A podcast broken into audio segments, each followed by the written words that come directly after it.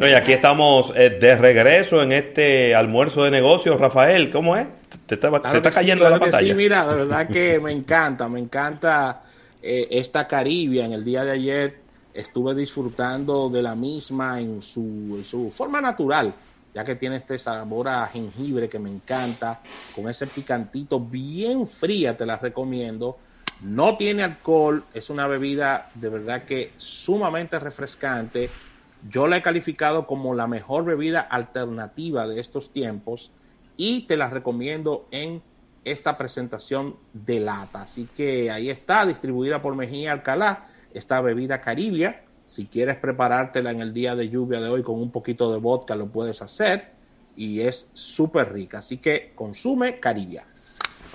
Bueno, y vamos de inmediato con Erika Valenzuela. Mira, antes de, de, entrar contigo, Erika, te voy a dar paso con esta información. Porque cuando abrí el periódico Diario Libre del día de hoy, dije, oh, impresionante que las marcas apoyaran más el Día del Agua que otras fechas, otras temporadas tradicionales en la República Dominicana. ¿Y cuántas páginas fue que vimos de publicidad relacionada con el tema agua en el día de hoy? Muy interesante. a mí no me parece descabellado. No, para nada. No, hemos visto realmente como las empresas que eh, tienen ya que demostrar que sí están haciendo eh, las promesas de responsabilidad social empresarial y sobre todo aquellas que tienen compromisos con los objetivos de desarrollo sostenible, que son parte inclusive del norte que tiene esa empresa en específico. Un día como hoy es sumamente importante para demostrarlo en la comunicación. Eh, y cada una de esas marcas que estuvimos viendo, que desplegaron sus anuncios, eh, están realizando iniciativas que, van a devengar en, conseguir eh, que se mejore o preservar el medio ambiente, proteger los recursos, hacer un, uso eficiente de los mismos. Y todo eso está en sus grandes promesas, en las iniciativas que están realizando, no solamente en comunicación hacia el exterior, sino también dentro de la empresa, con sus colaboradores y todo ese tipo de cosas. Entonces ya está más que demostrado de que eso tiene que eh, estar presente en todos los aspectos, incluyendo la publicidad. Eh, y yo creo que eso no solamente lo vamos a ver con el Día del Agua, sino con, con otros días que sean muy importantes para el medio ambiente. Eh, cada vez vamos a ver más ese apoyo y que ya se, es parte del presupuesto publicitario, el tener ese tipo de mensajes. y eso al final del día lo que se traduce es en blindar la reputación de la empresa. Entonces, hace todo el sentido del mundo. Y qué bueno que se esté eh, realizando ese tipo de iniciativas, que de nuevo las empresas estén eh, realizando lo que prometen, que, lo, que realmente lo lleven a ejecución, como, como le están haciendo en esta ocasión. Yo también eh, me llamó la atención eso, como bien dice José Luis, porque habíamos visto en general muy poca colocación publicitaria en los días anteriores y un día como hoy eh, sí llama la atención, pero de nuevo, hace, eh, tiene muchísima coherencia con lo que están prometiendo, sobre todo esas empresas que tuvieron ese despliegue de publicidad en el día de hoy. Así que hace todo el sentido del mundo. La temporada del agua le vas a llamar. La temporada del agua, bien, el día del agua, una temporada de publicitaria, me gusta. Así es. Y bueno, justamente alineado con la parte que tiene que ver con medio ambiente, algo que ha llamado mucho la atención internacionalmente es que de repente varias estaciones de autobús en Barcelona eh, han empezado a desplegar un purificador de aire, que oh. es de marca que se llama Urban Air Purifier. Ellos están tratando de demostrar que sí, que funcionan sus purificadores de aire para el uso dentro del hogar, nada más y nada menos que algo tan riesgoso como tú ponerlo en el exterior donde sobre todo circula, eh, están circulando muchísimos vehículos. Y tiene una cobertura de 40 metros y ha dado un excelente resultado lo que ha sido el despliegue de esta especie de publicidad exterior, porque es un dispositivo que está funcionando eh, al mismo tiempo en una valla. Y con esto eh, ellos aseguran que se purifica el aire que contamina alrededor de 3.000 de vehículos del tránsito de 3.000 vehículos, con cada una de estas vallas colocada en los puestos de autobuses. Fíjate qué manera más creativa de tú, no solamente te lo cuento en un anuncio, yo te voy a poner un purificador de aire en uno de los sitios donde se genera más polución, que es, en, imagínate, en una esquina donde están esperando las personas que se van a montar en un autobús.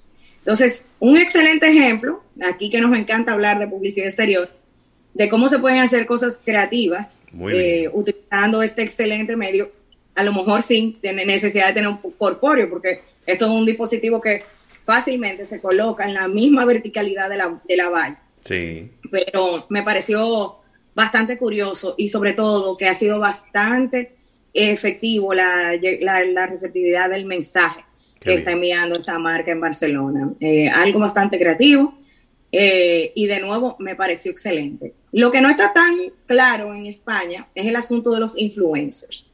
Y es que el Congreso está tratando de aprobar una ley donde va a obligar a que los influencers todavía tengan que eh, poner más especificaciones en sus publicaciones, sobre todo para proteger a los menores de edad. Ay, Dios mío. Porque se ha demostrado de que hay mensajes ocultos en los influencers españoles, atención a los de aquí y de cualquier otro sitio, para que tomen nota, que puede hacer que los niños eh, tengan deseos de, consumir productos que no están eh, creados para ellos, que inclusive en el caso de España hay un tema muy fuerte con las apuestas, con los sitios de apuestas. Entonces, eh, están eh, tratando de eh, ver cómo, sobre todo en este caso, regulando mucho más a los influencers, que son quienes están teniendo mayor alcance con los niños, para ver cómo los van a proteger. Vamos a ver en qué resulta ese reglamento. Ya siempre tenemos el ojo puesto, por, por ejemplo, al de Reino Unido, que es uno de los más robustos, pero como en este caso se está trabajando el tema de las apuestas y del juego en específico, vamos a estar muy atentos que ellos deciden, porque sí, lo que siempre, casi siempre ocurre es que empiezan a imitar los otros países. Entonces, eso pudiera traducirse en que se endurezcan los reglamentos para los influencers en, en otros países, no solamente de Europa, sino del resto del mundo. Entonces ya estaremos visualizando eso. Por otro lado, la marca Dove está haciendo marketing de emboscada. Oh. ¿Y de qué forma? A través de los castings. internacionalmente, en las convocatorias de casting, ellos están enviando modelos que sean reales para que participen en los castings. Por ejemplo, te, em, te piden una persona afroamericana, una mujer que esté de tal edad y tal edad, pero la expectativa de la agencia, del cliente, es que llegue alguien a lo mejor con una figura muy esbelta, etcétera, le mandan una persona que no es una modelo, que es una persona normal, regular. Entonces, ya esta iniciativa eh, ha tenido inclusive sus frutos. Algunas marcas han contratado a las, a, las personas que han enviado de Dove y Dove ahí devela qué es lo que está haciendo y se ha hecho cargo de pagar lo que es el derecho de uso de imagen de esa persona que escogieron. Y por eso esta campaña se llama It's on Us, es decir, la pagamos nosotros. Una marca cualquiera va a contratar a una de esas personas que fueron como marketing de emboscada al, casting, pero al final quien va a pagar por esa persona va a ser Gold, aunque sea otra marca que no tenga nada que ver con ellos. Vamos a ver, esto es seguro un caso para llevarlo a Cannes sí, Sí, sí, sí, sí, segurísimo es algo que eh, vamos a tener mucho, vamos a estar muy pendientes de que, va a concluir, pero ya se sabe, ya se develó y se están eh, difundiendo los videos y demás con la iniciativa, que de nuevo viene a recalcar la gran promesa de Adobe de hace más de una década, de lo que es la belleza real, que lo visto en su momento con las eh, encargadas de salud en, en el mundo entero, enfermeras y demás, y ahora, en este caso, ya eh, con la reactivación, empezaron con los castings, porque ya empezaron las producciones de comerciales en, en todo el mundo. Y bueno, hablando también de otra... Eh, de otro evento que se aproxima, que todos los días vemos noticias de que si va a ser con público, que se van a permitir a extranjeros o no, son las Olimpiadas. Ustedes saben que se va a llevar a cabo ya por fin en julio en Tokio. Bueno. Algo que les ha dado mucho trabajo es la parte de generar la expectativa, como con todas estas dudas y estas noticias. Y adivinen cuál medio es el aliado principal ahora mismo de los Juegos Olímpicos. Ustedes lo mencionaron. TikTok. TikTok ha sido el principal aliado de los Juegos Olímpicos, donde se está llevando a cabo hasta ahora lo que es la estrategia de marketing para mostrar qué es lo que están haciendo los atletas para prepararse, cómo van los mismos preparativos de los Juegos, cómo eh, la ciudad de Tokio se está eh, también eh, creando todo un ambiente seguro para lo que va a ser el despliegue de los que puedan participar de forma presencial en los Juegos Olímpicos. Y queda bastante evidenciado lo que ustedes decían al principio del programa, la importancia que está teniendo esta red social. No importa la generación, eh, no importa el género, no importa el nivel socioeconómico, todo el mundo de una manera u otra está entrando en TikTok y ya no solo es a través de los challenges, sino que también se está viendo otro tipo de contenido que fíjense que tan, que tan relacionado en este caso tiene que ver con los deportes. Es decir, que me pareció, me llamó mucho la atención porque cualquiera pensaría que serían medios más tradicionales y ese tipo de cosas. Sin embargo, el aliado principal de los Juegos Olímpicos ha tenido que ser eh, TikTok para generar la expectativa. De nuevo, y tratar de eh, generar noticias más positivas alrededor de lo que va a ser ese, ese gran evento. Porque una de las eh, cosas que siempre hemos mencionado es que cuando una ciudad se compromete con los Juegos Olímpicos, lo que quiere percibir son ganancias.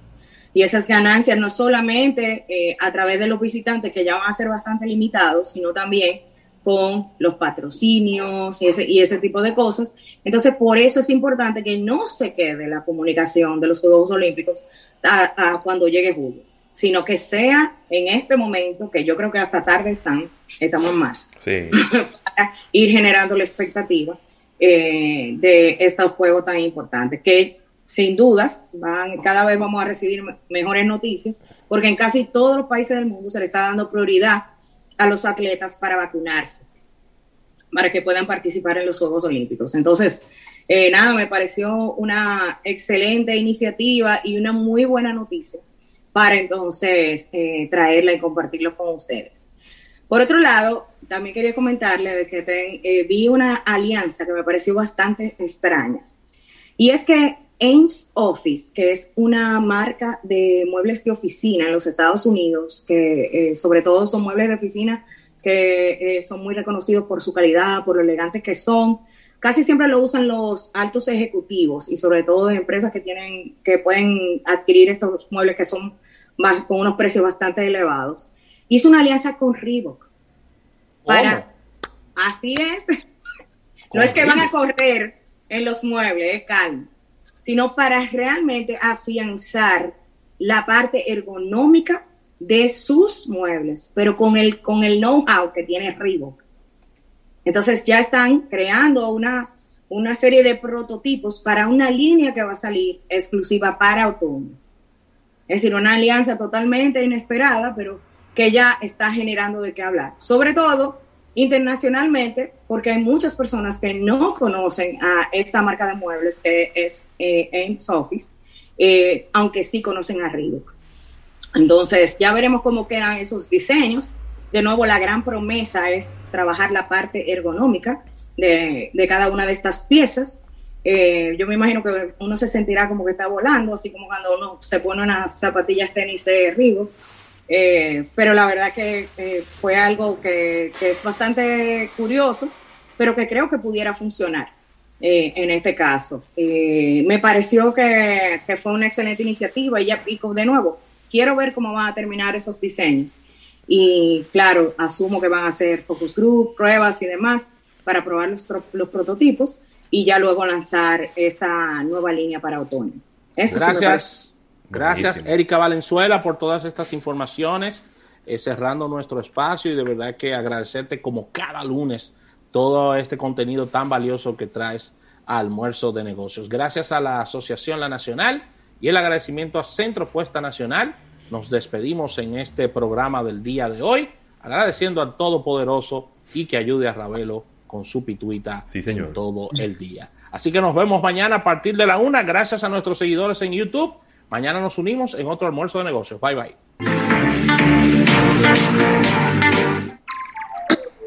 Estudio 88.5